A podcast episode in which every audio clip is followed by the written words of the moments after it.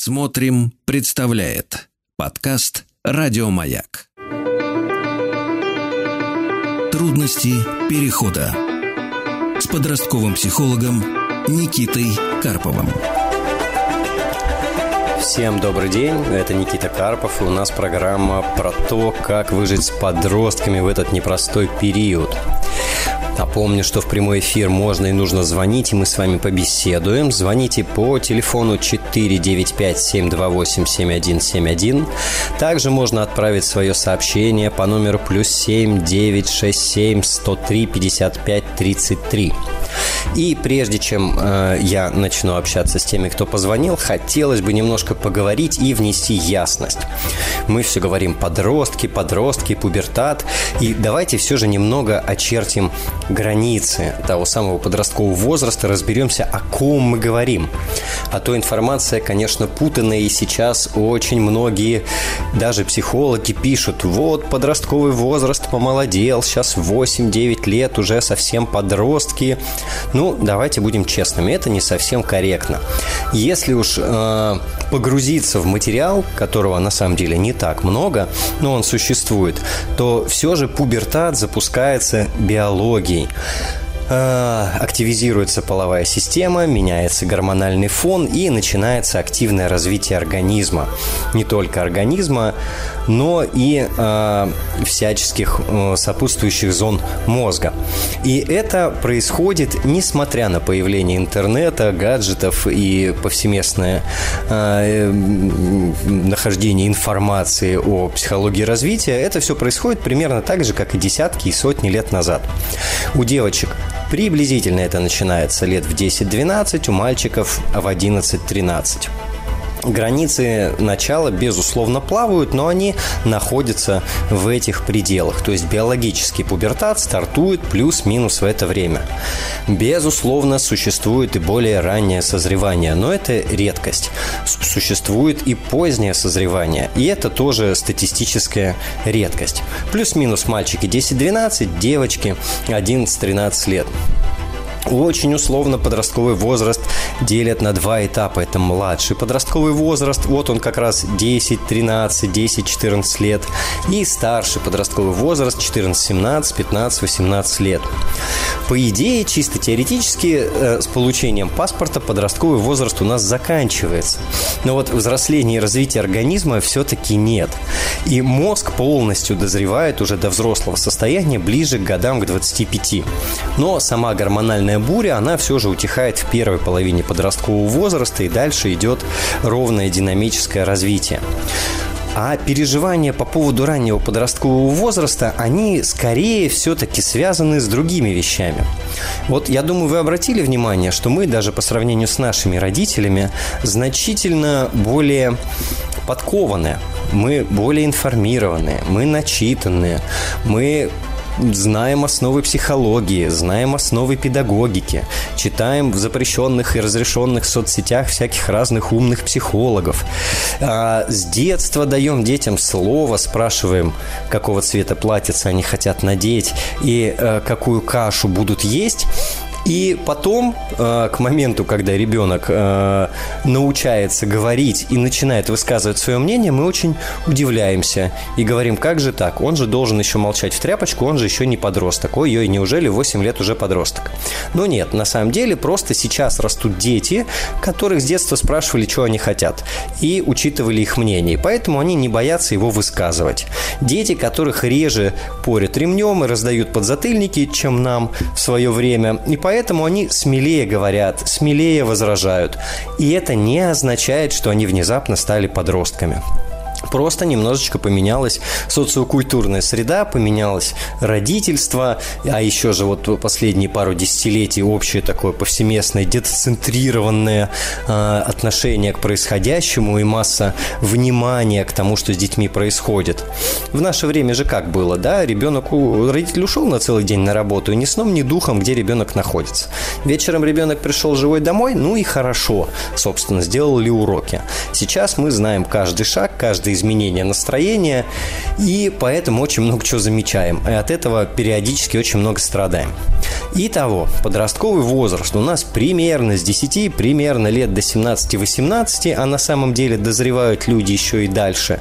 Супер ранний подростковый возраст – это редко, поэтому если вы переживаете, что ваш ребенок в 7-8 лет хамит, то это не потому, что он внезапно стал подростком, а все-таки просто потому, что реально сейчас такая. Дети немножечко поменялись относительно того, какими были мы. Как-нибудь в следующих эфирах я поподробнее про это говорю, что же изменилось и почему мы такими не были. А сейчас давайте все же поразговариваем с тем, кто нам звонит. И напомню, телефон прямого эфира 495 728 7171. А я буду очень рад э, послушать Ольгу из Москвы. Ольга, здравствуйте. Никита, здравствуйте. Спасибо вам огромное, во-первых, за вашу книгу, за чат, за возможность э, общения такого угу. живого за руку поддержки. Вот, потому что в свое время прям действительно это стало моим спасением, потому что, ну, я думала, что я одна такая. Оказалось, что, боже мой, как нас много. Никита, хотела спросить вот что. А, значит, подросток 14-15 лет. Вот, все, в принципе, неплохо, все, как бы, ну, статистически, да, то есть, как бы, со своими бурями, там, проблемами и прочее, но есть вот такая привязанность, привязанность к дому, что, наверное, неплохо. И вот я думаю, вот сепарация, сепарация же нужна и родителям, вот как вот грамотно выстроить сепарацию с ребенком, а, чтобы ни для него, ни для родителей это не было болезненно, потому что ребенку хорошо, все устраивает, Э, там, ну, какие-то обязанности минимальные выполняет. Вот, то есть ему, в принципе, все хорошо. А мир, да, непонятный, э, то есть, как бы, в принципе, э, схема его жизни уже как-то вот выстроилась, и я вот переживаю. А, ну, дальше-то что? Дальше-то как? Достаточно ли мы готовим его к сложной жизни, да? Да, да, да. А, а чем вас ситуация сейчас не устраивает?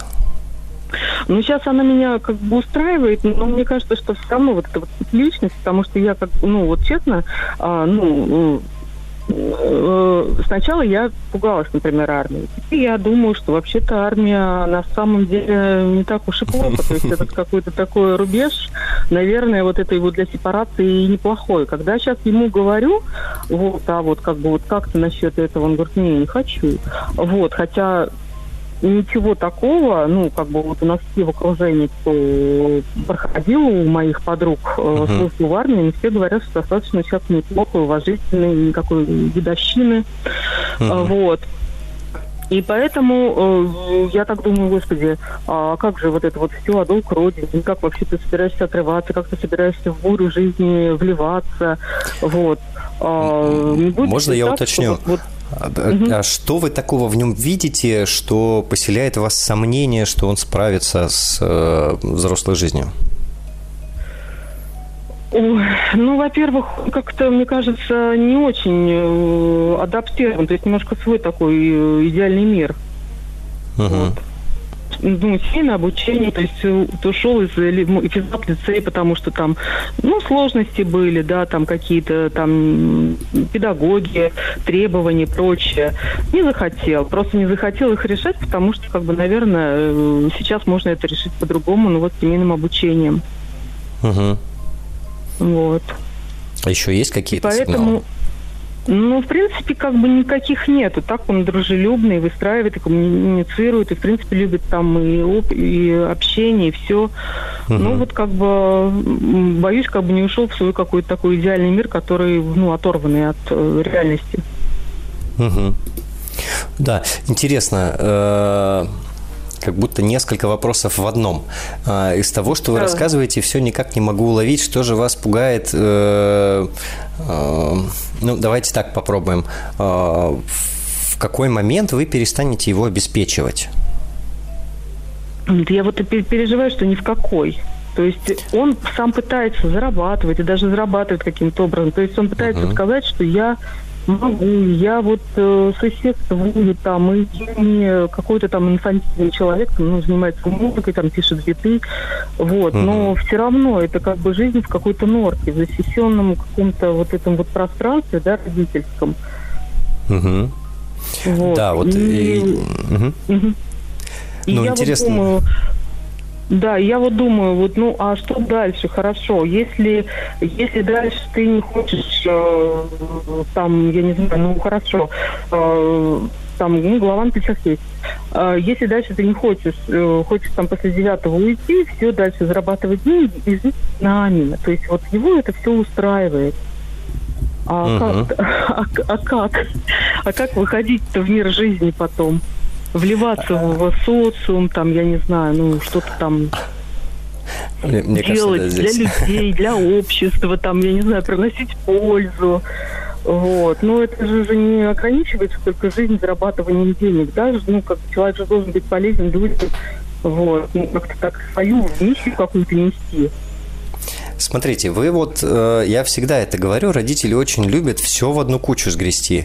И э, в этом смысле очень, конечно, сложно детей воспитывать, потому что мы начинаем говорить ему про несделанные уроки, а заканчиваем тем, что хорошо бы и людям пользу наносить еще. А, серьезно, вы обратите внимание, как вы говорите, вы переживая, переживая, что он не выйдет из дома, да, но не только за это, а еще за то, что вот должны же быть какие-то ценности. Вы так щедро поделились установками а, про то, как должно быть. Смотрите, uh-huh. во-первых, самое важное здесь, наверное, разобраться, вы чего хотите-то и расставить приоритеты. То есть, понятно, мы генерально хотим, чтобы наши дети выросли хорошими людьми, как мы себе это представляем. Добрыми, благородными, заботливыми, э, приносящими пользу людям и так далее. Но есть и более шкурные задачи, и э, более близкие, наверное, к нашей реальности. Да? Мне хочется, чтобы он не сидел на моей шее до какого-то, с какого-то момента. И я, собственно, задал вам вопрос, а с какого момента вы перестанете его оплачивать?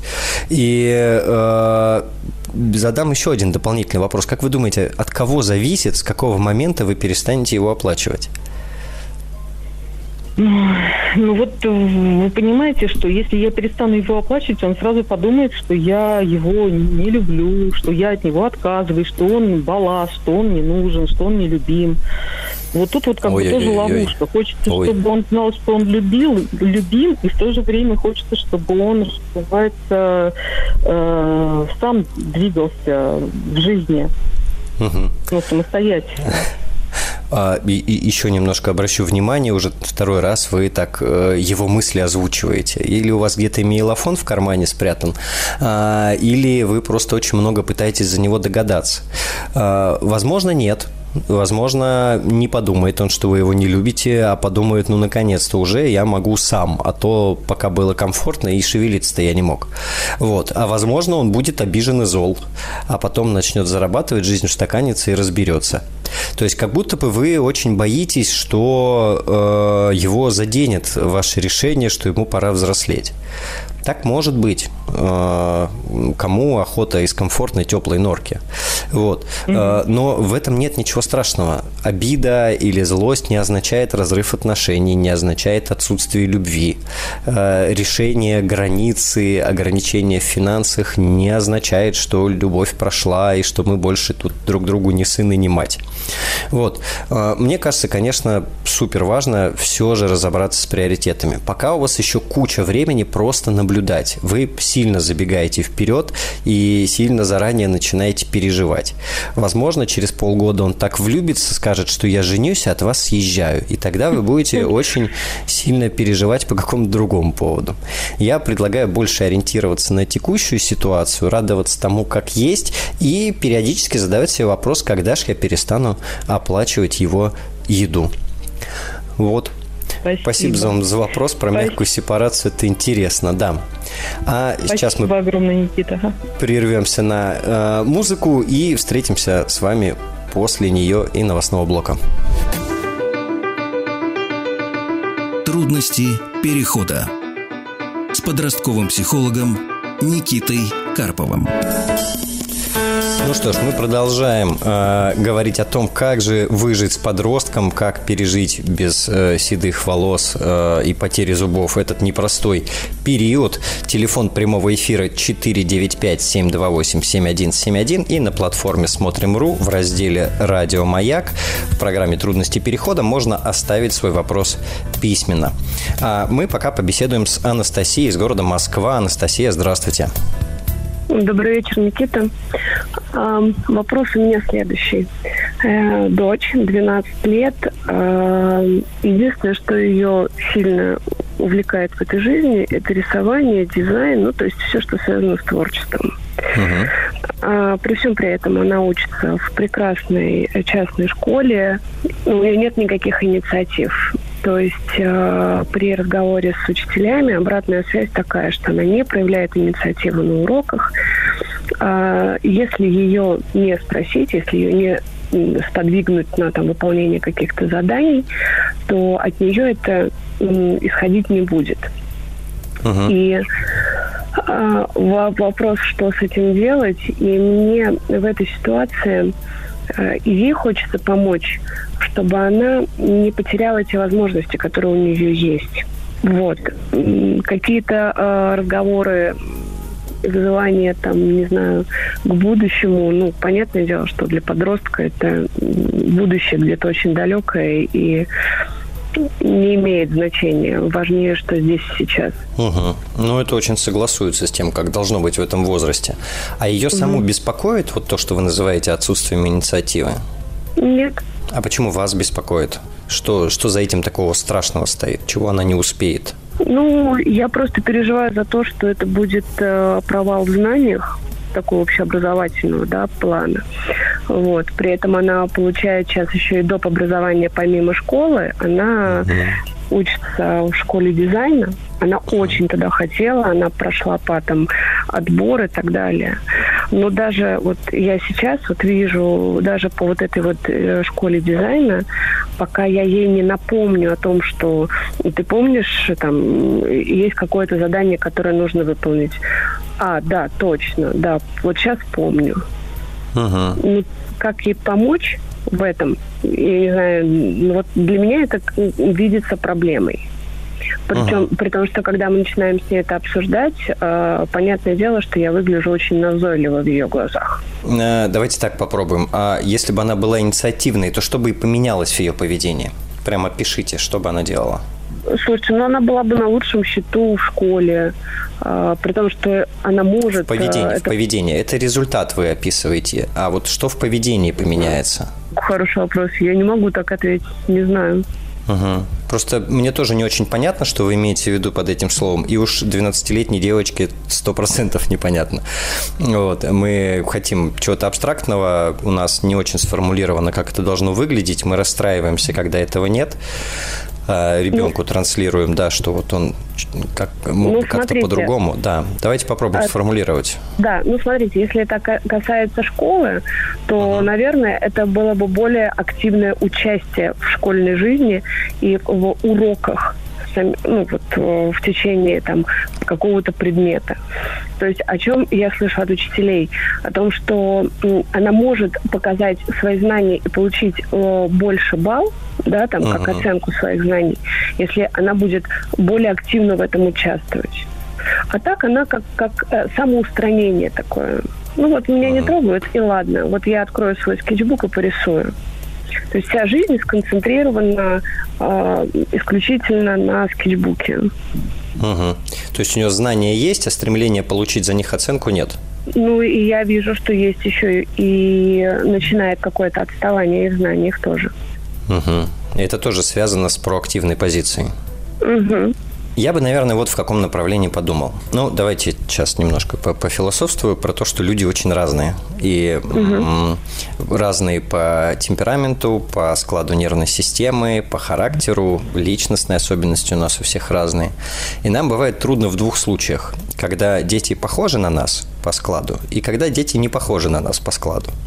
Вот. В обоих случаях нам трудно. И часть работы, наверное, которую можно сделать, это э, в большей степени, наверное, принять и согласиться, что она может отличаться, ну, или от вас, если вам свойственна эта инициатива, или от ваших ожиданий, как было бы классно, вот, чтобы она была вот такая будет просто чуть-чуть попроще. Она может вообще-то э, не смочь такой быть. Вот, ну, в, в инициативность, как вы ее понимаете, там много чего входит, начиная от свойств темперамента, заканчивая привычками поведенческими.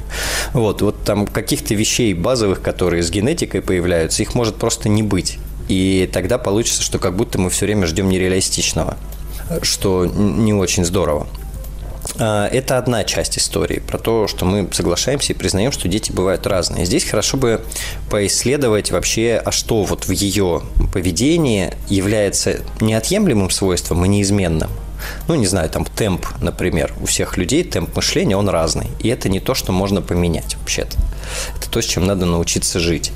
Или, да, там, с э, эмоциональной сферой, там, скорость реагирования или интенсивность реагирования тоже у людей очень разная. А, а что является просто вопросом а, научения навыкам конкретным? Сейчас я к этому перейду. И э, вот в ваших переживаниях за инициативность я бы, может быть, потратил время, посидел бы и помозговал на тему, а какие конкретные действия помогут ей больше проявлять активность на уроках, и, э, больше запоминать, э, лучше помнить про задания, легче себя организовывать. Вот. Э, попробовал бы вычислить там вещи, на которые вы можете повлиять. Вот конкретные умения, да, их придется еще немножко на возраст поделить. Например, то, что она не помнит про задание, даже при том, что ей это рисование очень важно, это вообще может быть связано с тем, что она еще вообще-то не взрослая. И там объем оперативного внимания вот этого и памяти, он э, сильно зависит от настроения, состояния и уровня гормонов и так далее. И тогда мы получаем как будто бы такую дорожную карту. Мы понимаем, вот здесь я помогаю. Здесь она пока сама не вывозит из-за загрузки, да, она два образования получает, тоже помните об этом. А вот здесь я помогаю. У нас есть чек-лист, по которому мы проверяем, чего там у нее как происходит. А вот здесь вот я там ей, например, передаю ответственность за то, чтобы э, она э, подготовилась и моя задача просто спросить, подготовилась или не подготовилась, не уточняя, что именно. Я, видите, общо говорю, потому что у меня пока этой дорожной карты нет, я не угу. поисследовал, не поизучал. Я бы посмотрел, на что можно влиять, потому что пока это очень похоже на переживание, что она какая-то не такая. И, и ей не транслировать. То есть, если мы можем словами сказать, милая, делай раз, два и три, и тогда ты получишь вот такой, такой, такой результат. Детям это понятно. А если мы говорим, ты недостаточно активна, это не очень понятно. Активность, она как, как, да, там, что это выглядит. Вот. Я с ней, простите, uh-huh. перебиваю, я с ней не обсуждаю этот вопрос активности, uh-huh. боясь ее задеть. То есть, э, щадя ее чувства. Uh-huh. Это только мои такие внутренние переживания. Понял вас. Э, возможно, у вас просто, да, там чувства и переживания есть по этому поводу. У нее вообще-то нормально все, да? То есть вы можете не заденете даже. В любом случае, проще будет, если вы сможете это операционализировать. То есть вот привязать к конкретным действиям. Угу. Нужно сделать раз, сделать два, чтобы тебе было легче. Вы можете опираться на ее интересы. Ей очень важно рисовать, очень это нравится. Смотри, слушай, чтобы тебе спокойно можно было сидеть и рисовать, сколько влезет, да, удобнее вот тут закрыть, например, сразу вот это дело. Хочешь, я тебе помогу, я тебе там, мы вместе расписание с тобой красивое я напишу, а ты его раскрасишь и нарисуешь. Да, вот чтобы там четко было. Я от балды сейчас примеры привожу. Я не знаю, да, что да, вы да, делаете, что не делаете. Я просто вот пример про такую полную конкретизацию. И э, вам будет проще потому что это то, что можно, по сути, измерить. Меняется, не меняется, делается, не делается. И ей будет проще, потому что э, она не будет ваше, не знаю, там, э, страдающее выражение лица видеть, когда вы в очередной раз подумали про вот эту там инициативность или активность. Вот, наверное, я бы про это подумал. И очень важный момент, в самом начале мы проговорили, она не страдает. Там много чего-то вашего в этом переживании за какое-то будущее, которое мы каким-то видим, и что в этом будущем нужно вот то, вот то и вот то. А будущее там у глубоко творческих людей, оно вообще не завязано на привычный нам soft skills, связанные с эффективностью. Да, совершенно да? верно. И вот, это там... пугает. Да, пугает, потому что мы на территорию неизвестности встаем. Да, вот мы там, не знаю, предприниматели или руководители. У нас видение того, что для успеха нужно, оно вот такое. А для художника, что нужно, чтобы было ощущение успеха и счастья, мы вообще не представляем, и поэтому не можем повлиять, не можем помочь, и нам страшно. И мы стараемся привести все к понятному для нас знаменателю. Да. Это верно. Лучший инструмент – это наблюдение. Вот прежде чем что-либо делать, как говорит один мой коллега, ну вот за этим я год-другой понаблюдаю. Наверное, год-другой – это чрезмерно э, да, для переживающего родителя, но неделю-другую точно можете понаблюдать и поформулировать, а что можно попробовать делать по-другому. Я и вас поняла. Как вы можете помочь. Угу. Спасибо большое. Хорошо, Анастасия, хорошего вечера вам. Спасибо за вопрос. Трудности перехода. А, мы продолжаем нашу программу «Трудности перехода». Мы говорим о подростках и о том, как нам, родителям, с ними нелегко в этот период, хотя подросткам, как я говорил в начале, тоже трудновато.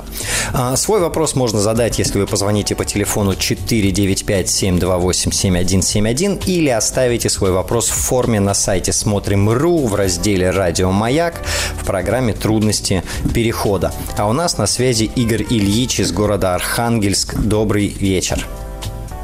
А, здравствуйте. Здравствуйте. Я вот хотел задать такой вопрос. Значит, э, как вот воспитать в подростках э, э, чувство уважения не только чтобы в школе они были вежливыми, а и после окончания школы. Потому что на практике, значит, в школе человек имеет одно лицо, он вежливый, улыбается. Как только вышел за порог школы, он уже совсем другой человек. И не уважает ни старших, ни это самое, и речь, сквернословие и так далее. Угу. Вот как этот, э, эту проблему решить? По-моему, она э, острая и для взрослых. Потому что, что взрослые также? Э, да, то есть на работе мы имеем одно лицо, после работы совсем другие. Но я думаю, что начинать надо в школе все-таки. Но мы об тут этом сейчас говорить. несколько, как наверное, вот... разных понятий мешаем. А вы про своего подростка спрашиваете или так абстрактно? Ну и про, и про своего тоже. Но это касается, понимаете, это общая проблема как бы вообще для переходного периода это остро стоит. Потому что а... они как бы становятся хотят э, выглядеть э, взрослее, и угу. из-за этого они грубят там, ну, как бы считают, что это показатель взрослости. Угу. Но Все опять так. же это не в школе, то есть они зависимы в школе. То есть вот преодолеть вот это вот проблему. То есть э, двоеличие или как э, два лица. Ну, смотрите, вот тоже, такой вопрос. чтобы не, не мешать все в кучу. То, что мы с, в одних ситуациях ведем себя одним образом, а в других другим, это вообще-то для людей нормально. Мы в семье одни, с друзьями другие, на работе третьи, э, в, там, в спортзале четвертые. А, это свойственно вообще всем людям. И где-то мы себе больше позволяем, где-то меньше, где-то мы веселее, где-то мы грустнее. Это нормальная история. И в том числе в подростковом возрасте, кстати, подростки этот навык навык осваивают. Э, у них появляется внутренняя задача расширения ролевого репертуара. Да, они до какого-то момента там мальчики-зайчики, потом они детсадовцы, потом они школьники и дети, а в подростковом возрасте взрыв такой происходит, э, потому что появляется очень много ситуаций, где они бывают, и они пытаются разобраться, где, как и какими им быть стоит, да, и для них там полезно и хорошо. Это одна история. То есть э, люди, которые всегда одним и тем же образом ведут себя независимо от ситуации, это как раз люди, у которых не хватает гибкости, да, и не хватает умения перестроиться. Вторая история про уважение. Это важный вопрос. Э, уважение это хорошо было бы, ну, такой личной ценностью, чтобы я сам выбирал уважительно относиться. А, мы обычно детей и подростков заставляем уважительно относиться. То есть мы им не прививаем эту ценность, мы как будто бы им даем ограничения. Да, с этими людьми себя так вести нельзя. Это неуважительно, это плохо, надо уважать. Должен уважать. Вот. А в подростковом возрасте вообще-то формируется потребность э, к бунту к бунту против системы, против взрослых, против старших. И в том числе против установок, которые система транслирует. Против запретов, против ограничений. И здесь попадает под замес в том числе история с старших надо уважать, ну или вообще там людей надо уважать, или надо вести себя прилично. То есть все то, что родители твердят, транслируют и толдычат, оно, как бы подростки поднимают это на флаг и демонстративно нарушают. Это один аспект. А второй аспект, вы несколько раз повторили, в школе им приходится вести себя прилично, в школе им приходится держать себя в руках. Это требует сил, требует энергии, и после школы э, нужно, чтобы маятник качнулся в обратную сторону. Хочется уже не держать себя в руках. Это очень заметно по маленьким детям, которым после школы надо побегать, потому что в школе бегать нельзя. Вот. А, соответственно, у подростков происходит примерно та же самая история, но немножко на более сложном уровне. Если в школе они соблюдают нормы и правила, им нужно где-то место, где эти нормы и правила не соблюдать. Соответственно, как транслировать, как прививать ценность, отвечая на ключевой вопрос. А, во-первых, мы моделируем свое поведение своим поведением. Мы показываем, как мы с уважением относимся к другим людям. Подросткам мы аргументируем, а, поясняем, а, почему и зачем мы так себя ведем. Да, мы говорим, мне важно, я там своему сыну говорю, для меня принципиальная история, я вежливо общаюсь с другими людьми. Я считаю, что это круто, а, и я этому следую. Он не видит, что я общаюсь э, с другими людьми грубо. А, и мы, начиная с небольшого возраста, а, детям по много тысяч раз на конкретных ситуациях а, показываем. Вот смотри, вот тут мы делаем так, потому-то, и подкрепляем это своим поведением. То есть невозможно, если мы никогда в жизни там про уважение и про вежливость не говорили, начать в подростковом возрасте. И, наверное, ключевое, что я здесь хочу сказать, что в подростковом возрасте очень важно аргументировать, причем на уровне, котором понятно им, а, а не нам. И тогда появляется шанс а, подростки не готовы уже э, воспринимать на веру наши утверждения. И нам бывает нелегко объяснить, кроме как старших надо уважать. Да? они задают вопрос, а почему? И вот тут хорошо бы мы могли действительно объяснить. Трудности перехода с подростковым психологом Никитой Карповым. Всем привет! Мы продолжаем разговаривать про подростков и продолжаем поддерживать родителей подростков, потому что это действительно нелегко растить еще не взрослых, но уже не очень управляемых людей. В прямой эфир можно позвонить по номеру 495-728-7171 или оставить свое сообщение в форме на сайте смотрим.ру в разделе «Радио Маяк» программа «Трудности перехода». А у нас на связи Александра, город Великий Новгород. Александра, добрый вечер. Здравствуйте. У меня такой вопрос. В общем, у нас в семье двое детей. Э, дочка 14 лет и сын 8. Угу. Вопрос по старшей дочери. Э, уже вот как три недели она живет с бабушкой. Э, с родителями категорически она не хочет с нами общаться, у нее обида на нас, я с вами жить не хочу, вы меня заставляете учиться. Вспомнила все детские там обиды какие-то, походы к врачам и, в общем, так далее. Мессенджеры заблокированы, периодически где-то там в каких-то мессенджерах отвечает, на звонки не отвечает. Вкусняшки, которые мы пытались через бабушку передавать, она пишет, что не передавайте мне ничего, я ничего от вас не хочу.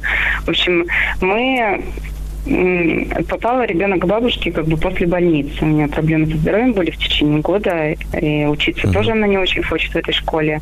И признавалась, что вот сейчас, что и в школе там э, как бы к ней не очень хорошо относились. Хотя ребенок, она отличница, она олимпиады хорошо писала. В общем, и классный руководитель говорит, что ну как бы со всеми общалась, все хорошо. Сейчас mm-hmm. мы она в школу не ходит, мы оформляем документы на домашнее обучение, ну и получается, что сейчас э, все, что она не попросит, все как бы исполняется. Ну, то есть не хочешь жить дома, не живет. Не хочешь идти в школу, не идет. Не хочешь там, чтобы мама с папой приходили, не приходят. И, в общем, мы сейчас с мужем не знаем, как нам себя вести.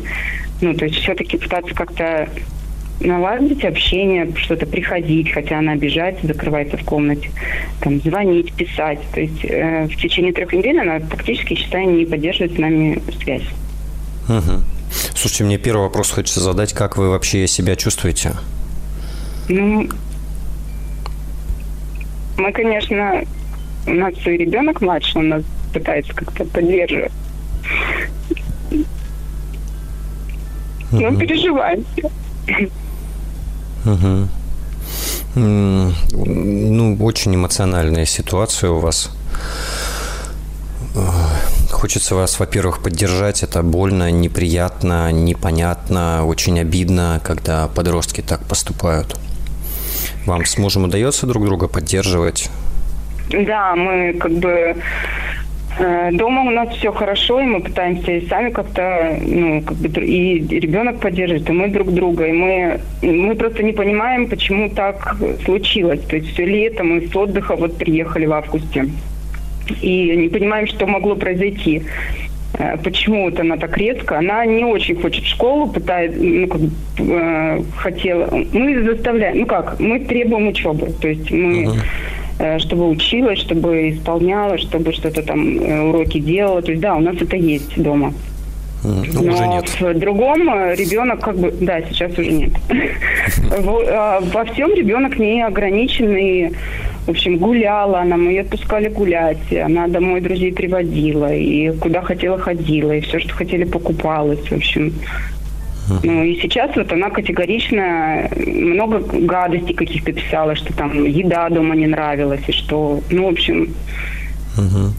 мы не понимаем сейчас, как нам надо как-то вот или затихнуть. Если мы не пишем, не звоним, то она тоже не, не пишет, не по телефону вообще угу. не разговаривает с нами.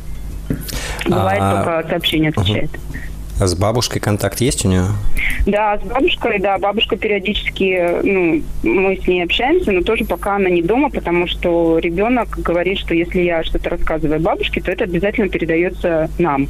И угу. поэтому бабушка старается не общаться с нами, когда она дома, допустим. Но uh-huh. периодически, как бы, когда бабушка, бабушка тоже на работу уходит, и она нам что-то там рассказывает. То есть она покупает новые вещи, а она мне написала, что можно ли я подстригусь. Раньше у нее очень длинные волосы, uh-huh. и раньше я не, ну, как бы мы подстригали немножко, не позволяла. Тут я написала, да, конечно, можно. Она ответила, реально. Ну и до сих пор она пока не подстриглась. То есть у меня такое было ощущение, как будто меня прощупывали. Проверила. Ну, так и ну, есть, скорее всего можно, можно или нельзя. Uh-huh. Вот. Э, купила какие-то вещи, сходила, там какие-то новые себе купила. И опять же попросила бабушку не говорить об этом. Сказала, что хочу, чтобы мама увидела это на мне. Uh-huh. То есть вот как бы мы не совсем понимаем, но то ли это характер у нее, то ли ну, угу. мы так поняли, что домой она пока не хочет, потому что дома опять, э, не знаю, что школа у нее, уборка. В общем, угу. домом она, уборку тоже мы тут особо ее не заставляли. Сейчас она у бабушки там сама готовит что-то себе, какие-то угу. смузи, супы там, в общем.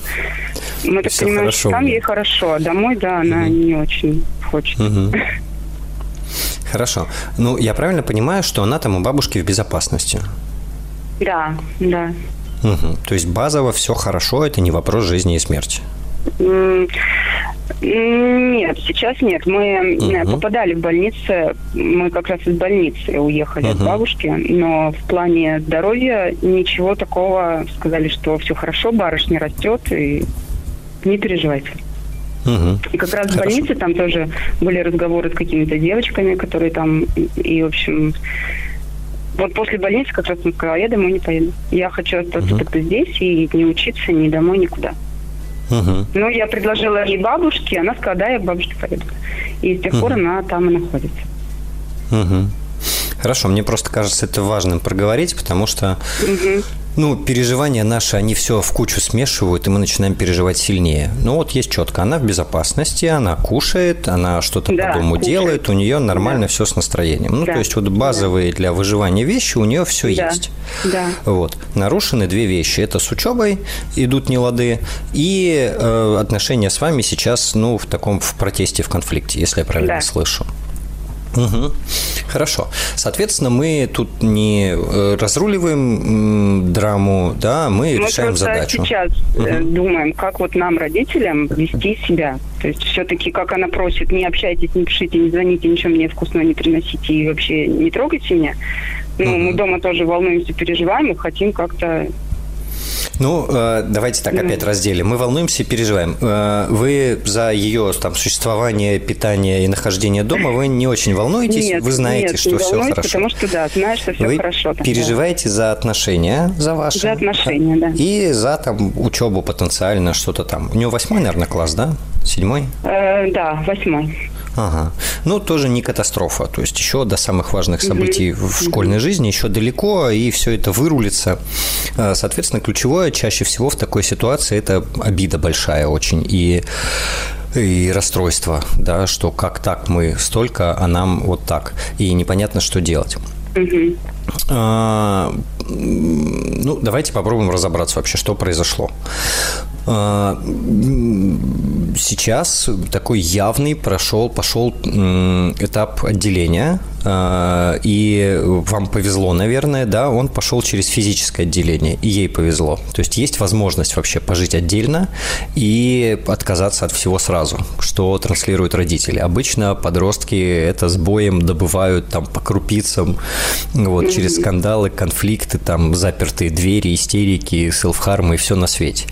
У нее появился шанс, да, там, добиться всего разом, условно говоря, и без и там, ос- особых понимаем. потерь. Да. да. А, в целом, вот так, если не в вашей шкуре находиться, это позитивная история.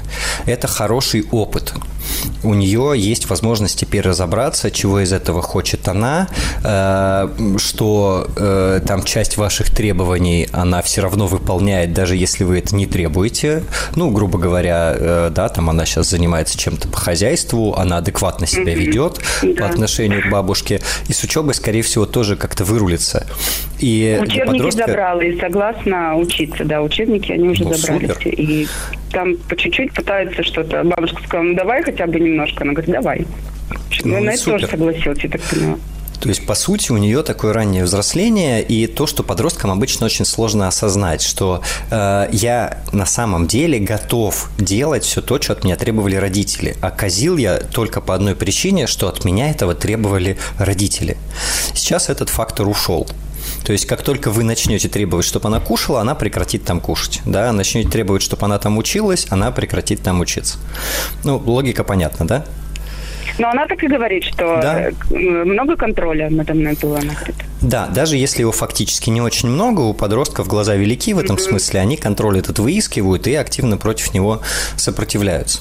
А, давайте так, наверное, главное я вам скажу, это не связано с ее отношением к вам. То есть не то, чтобы она вас не любит или ненавидит.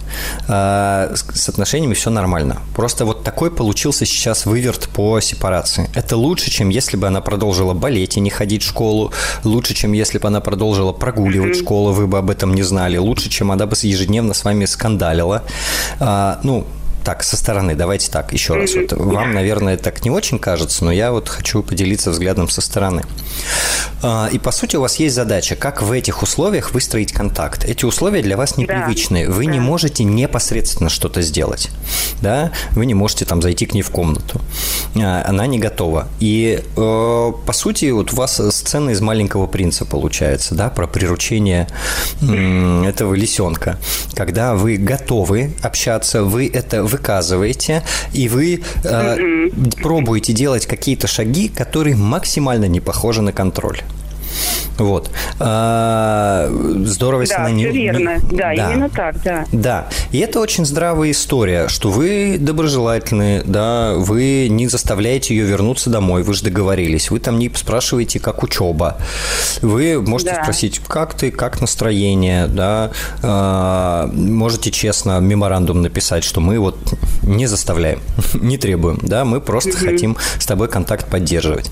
А, не читает сообщение, не знаю, напишите бумажное письмо. Но, опять же, ваша задача, по крайней мере, на этом этапе избегать воспитания.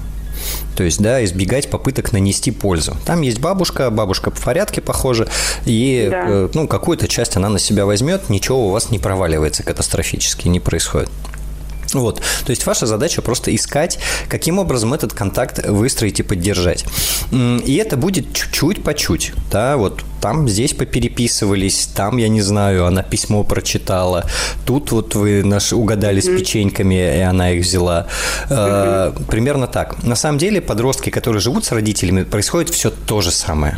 Да, просто еще на фоне скандалов. То есть подростку, чтобы запереться в комнате, нужно с родителем поругаться сначала, а потом родитель делает все то же самое, что предстоит делать вам.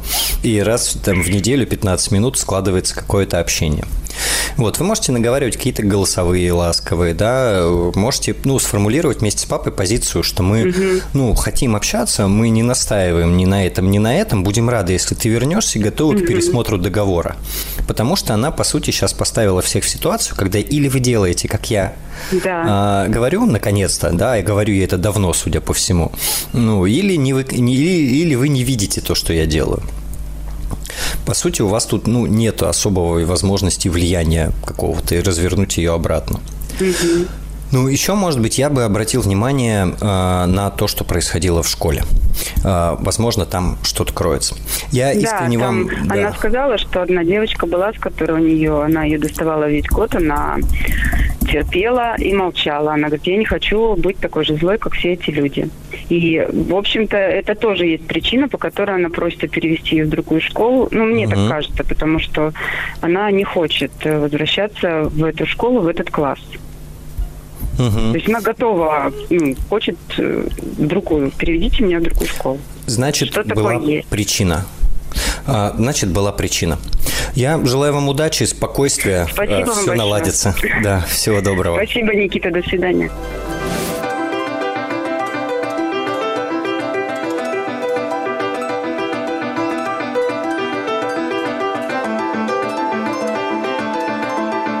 Трудности перехода. А, добрый вечер. Мы продолжаем говорить о подростках. Я отвечаю на ваши вопросы и делаю это по телефону 495-728-7171. А у нас на связи Сергей, город Москва. Сергей, здравствуйте. Никита, добрый вечер. А, что у вас за вопрос? А, Никита, спасибо вам за вашу программу. Я хотел бы поговорить о, учебе моего сына. Ему угу. 14 лет, он учится, тренируется, а, занят а, всевозможными делами, своими а, личными увлечениями, но у него слабая мотивация к учебе. Uh-huh. Вижу, что его очень сильно отвлекает телефон. Наверное, такой главный фактор, который, с одной стороны, нами, как родителями, контролируется. Мы регламентируем время, когда он этот телефон отключает или включает, но тем не менее всегда, когда заходишь в его комнату, когда он делает уроки, у него в руках телефон. Угу. А, это фактор, который мешает. Ну и хотел бы спросить, как а, повлиять на мотивацию подростка к учебе и что же сделать с этим телефоном, чтобы его не оторвать от, э, скажем так, его контактов от, от того момента, что Э, уроки тоже задаются через телефон, через э, лжур и так далее. То есть как все это привести в баланс? Спасибо. Угу. Слушайте, ну очень масштабные у вас вопросы, я честно скажу. Они при этом, наверное, находятся в топе родительских вопросов про подростков. А что он делает в телефоне? Чего его туда так тянет? У него есть несколько каналов э, в YouTube и э, ВКонтакте, где он смотрит, ну, различную информацию, в основном, ну, честно говоря, ерунду. Uh-huh. Э, что-то его привлекает, э, есть э, его подростками, сверстниками общие каналы, в которых они что-то обсуждают, uh-huh. э, и это забирает его время. Uh-huh. Контент и общение, получается. Да. А вы говорите, он учится, и при этом у него нет мотивации к учебе. Он учится не так хорошо, как вы хотели бы, или как он хотел бы? Я смотрю э, на его средний балл, смотрю на те двойки, которые у него появляются, и причинами угу. этих двоек как правило, являются задания или неподготовка к уроку. Угу. Слушайте, ну тут важный вопрос, насколько вы готовы в это включаться и сколько у вас есть сил. А, что-то волшебное сделать, чтобы без наших дополнительных усилий само все полетело, так, к сожалению, не получится. Вы сейчас на каком уровне включаетесь в эту домашку и в телефон? Э, ну, скорее включаемся тогда, когда э, приходит время проверять сложные какие-то уроки, допустим, uh-huh. э, физику, математику. А к остальным предметам скорее нет времени э, на проверку, но и реагируем тогда, когда уже видим э, оценки итоговые или за неделю. Угу. Ну, то есть у вас выстроенная система, основанная на сознательности, ну, которой да. не хватает. На это, угу. на это хватает. Угу. Ну, давайте так, я бы сформулировал, что для сознательности пока рановато, то есть с высокой вероятностью ее, ну, просто рано ждать. Ее можно стимулировать, можно про нее говорить, но прям на нее рассчитывать я бы не стал. А, из того, что вы озвучиваете, не касаясь мотивации к учебе, может быть, выглядит очевидным решением выстроить процесс так, чтобы уроки э, происходили в другой комнате относительно того, где находится телефон. Э, и э, посмотреть, как поменяется подход к происходящему. Но желательно это сделать, конечно, не директивно, потому что тогда подход я вам спрогнозирую, он будет протестный. А желательно об этом договориться, челлендж какой-то, да, устроить, а, попробовать, поэкспериментировать. То есть это не в режиме наказания и э, давления, а, а в режиме, ну, эксперимента. Вот. И посмотреть, что будет с результатами по домашке. Там все эти задания можно заранее с телефона переслать, я не знаю, распечатать, да, там, ну, в компьютере, наверное, там меньше возможностей залипнуть. А, посмотреть, что здесь можно сделать прямо с точки зрения процесса, без педагогики, без воспитания, без психологии, без мотивации, просто чтобы не, не фанило такая история. Потому что ребята, у кого есть ограничения на телефонах, они, конечно, каждой возможностью пользуются для того, чтобы ну, получить то, что им важно и нужно. Да, общение даже через контент – это одна из э, самых значимых для подростков вещей. Вот. А с точки зрения мотивации, ну, пока он делает что-то, это уже хорошо, да, а, и, может быть, для мотивации будет полезнее не качать на тему, что ты можешь это же делать лучше, а, ну, радоваться тому, что есть, и э, для мотивации вести разговоры про другое, про а что хочется, а как сам видишь, а что тебе было бы важно, интересно. По большому счету, ведь мотивация появится, когда в будущем забрежет что-то, ради чего мне надо прилагать усилия. Потому что сейчас ага. все наши слова, они такие достаточно абстрактные. Э, про то, что это полезно, это развивает мозг, тебе надо будет поступать. Да, у него пока ну, не тот возраст для того, чтобы в это искренне поверить. То есть он там интеллектуально с вами согласен, но для там, убежденности возраст немножко не тот. Вот, я бы предложил э, начать вот с этого и пока не, ну, не, не увязывать телефон, мотивацию и то, как организован процесс. Просто повлиять на процесс и посмотреть, что будет происходить. Спасибо, да. Я вижу действительно свой неправильный подход к этому, и я мотивирую его на будущее поступление и на угу. э, жизнь вообще. Угу. Согласен с вами, что он наверное, по-другому воспринимает мои слова, не так, как я э, ему пытаюсь вложить. А, да, э, не то, что он по-другому воспринимает, просто в этом возрасте вообще иначе приоритеты расставлены. И ваши слова для него звучат э, теоретизацией такой, на которую невозможно опираться. Потому что в его опыте еще не очень связывается действие и последствия. Мы очень часто упираем как раз, э, мы думаем, что поймет, и вот тогда все это начнет работать. Но даже у взрослых это не всегда связано э, напрямую, а уж у подростков-то совсем с этим сложно. А зато такие разговоры м, нас приводят очень часто в состояние разочарования. Э, нам кажется, что мы так много сделали для того, чтобы он уже мог наконец сам, а он все никак, и мы начинаем сердиться, и вся эта тема учебы и гаджетов, она вообще вся становится напряженная. То есть мы только открываем рот, а напряжение в комнате уже поселилось. Еще, ну, похоже это на правду? Вряд ли вы там радостно и расслабленно да, все это обсуждаете. Да, а еще же такая особенность мозга человеческого и уж подросткового точно, что когда повышается напряжение, когнитивные функции наши ослабевают. То есть мы-то хотим, чтобы он задумался, но мы подняли напряжение, и думалка как раз у него в этот момент работать перестает. Вот.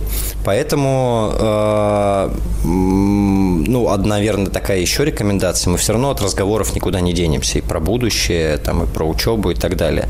Разносить их с, э, с конкретной ситуацией. Ну, то есть в конкретной ситуации что-то не вышло, и вы там условно отчитываете, да, или там наезжаете, или показываете ему, где он не прав. Вот в этой же ситуации рассказывать, как правильно жить, э, ну, бессмысленно. Лучше разнести по времени, выделить время на неделе, когда он еще не не прав, еще не накосячил. Вот, и вы просто спокойно разговариваете про будущее, про то, как все это устроено или может быть устроено. Угу. Спасибо. И вот. последний вопрос на эту, угу. на эту тему. А, стоит ли ребенка в этом случае наказывать за его двойки, неуспеваемость и подход к учебе? Ну, это один из самых частых вопросов воспитания. У меня нет на него однозначного ответа. Мне слово наказание ужасно не нравится. Я предлагаю рассмотреть его как инструмент, который должен привести к результату. И вот посидеть и подумать, вот то, что мы сейчас хотим сделать, оно приведет к результату или нет. И можете просто предыдущий опыт повспоминать. В 90% случаев окажется, что нет, а приводит это прежде всего к скандалам. Трудности перехода. Ну что ж, мы продолжаем программу «Трудности перехода». Напомню, телефон прямого эфира для звонков 495-728-7171. И поговорим мы с Мариной из города Ижевск. Марина, добрый вечер. Никита, здравствуйте. У меня такая проблема. Замечательный мальчик, 11 лет, очень умный, целеустремленный, занимается угу. спортом. Но такая проблема, что он не уважает абсолютно никого. То есть ни родителей, ни одноклассников, ни учителей в школе. А сейчас он в пятом классе. А, я думала, что-то изменится после начальной школы. А, но, к сожалению, все повторяется, срывает uh-huh. уроки, неадекватно ведет себя на общественных мероприятиях. А, в общем, разговоры не помогают, ходили к психологу. А, психолог посоветовал разговаривать больше. Uh-huh. Угу. Мы разговариваем, естественно. Бывает даже, что наказываем, лишаем э, гаджетов, любимых угу. игр, но вот э, пока у нас с мертвой точки ничего не сдвигается, и все идет по старому сценарию. Угу. Когда вы говорите «не уважает», вы имеете в виду, что он нарушает правила? Да, именно так. Он нарушает угу. правила. На уроках он не умеет себя вести. Угу. То есть он может посреди урока встать и пройти, куда ему нужно, сделать то, что ему нужно. А, поговорить угу. с соседом по парте, достать телефон и поиграть. Э, ну и любые наказания вот. выдерживает, скорее всего. Да, без проблем выдерживает. Там неделю без э, телефона, без планшета. Угу и все возвращается. То есть он бывает, у него бывают такие моменты, когда он просто супер ребенок, самый лучший. Ну вот бывает так, что просто невыносимо, и никакие уговоры на него не действуют. Угу. Учителя жалуются, из-за этого страдает учеба, естественно. Ну, понятно. А спортом он занимается каким? А, да, он волейболом занимается, это прямо его а, жизнь. Тренера. Он говорит, да. Тренера тоже не уважает? Тренера уважает. Ага. Ну, смотрите, во-первых, это не повсеместная история. То есть, скорее всего, mm-hmm. вы имеете дело не с тем, что с ним что-то не так. А я предположил бы, что, может быть, там до невролога надо дойти, и что там за особенности нервной системы, но похоже, что э, просто у вас очень интересный парень с э, стремлением к свободе и равноправию. Давайте назовем это так. И да, вы говорите, что так. это прям с детства так было. Да. Угу. Прямо с садика. Угу. Хорошо. А, смотрите, ну, я, наверное, сильно вам жизнь не облегчу. Скорее всего, вы достаточно долго еще будете сталкиваться с э, таким его поведением, вернее, с разруливанием последствий его поведения. Я угу. подозреваю, что дома 50 на 50 происходит. Именно так. Угу. Угу. И чаще всего вот это его поведение, оно в школе. Да, ну, дома попроще, конечно, потому что дома нет таких жестких требований, как в школе. То есть не нужно 40 минут сидеть и э, слушать учителя. Школа у него обычная, да? На лету. Обычная школа, да. Угу. Хорошо. Э, смотрите, э, у нас не очень много времени, я постараюсь емко э, сформулировать. Какое-то время проблемы еще будут. Похоже, у него есть запрос на сейчас парадоксально авторитет и уважительные отношения со стороны взрослых.